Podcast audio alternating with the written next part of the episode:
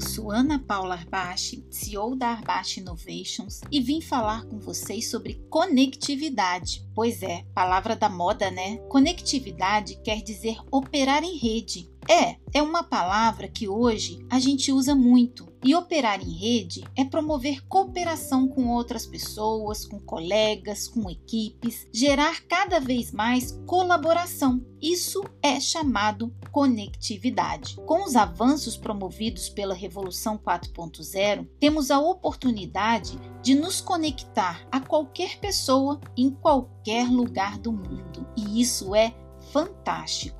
Isso fez com que nós aprendêssemos novas formas de estar e de nos conectar com outras pessoas, com outras ideias, com outras organizações. Nós podemos ganhar muito com isso quando somos conectivos, ou seja, quando somos conectivos, aprendemos que as redes podem criar oportunidades muito férteis. A colaboração com outras pessoas pode agilizar mudanças, realizar projetos, realizar ações, criar novas oportunidades, ajudar a gente a se adaptar rapidamente a situações inesperadas. Pode criar novos relacionamentos que podem reforçar o valor e o propósito daquilo que nós estamos fazendo. Também pode ajudar a trocar conhecimento, fazendo com que possamos aprender sempre e diferentes coisas. A conectividade ajuda a resolver problemas, a atender novas demandas de clientes, ajuda o líder a estimular os colaboradores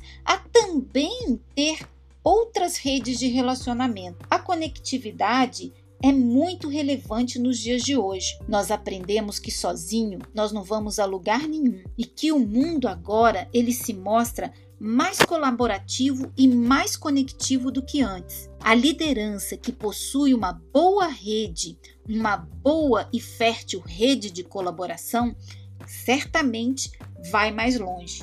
Mas para isso, cabe ao líder entender que ele precisa se mover. Ele precisa se conectar, estar abertos aos novos relacionamentos, fazer com que esses relacionamentos se desdobrem em colaboração, se desdobrem em realização. A conectividade pode ser muito boa e uma via de mão dupla para que todos saiam ganhando. Uma rede muito boa e conectiva sabe que a troca é uma boa parceira da conectividade. Muito obrigada.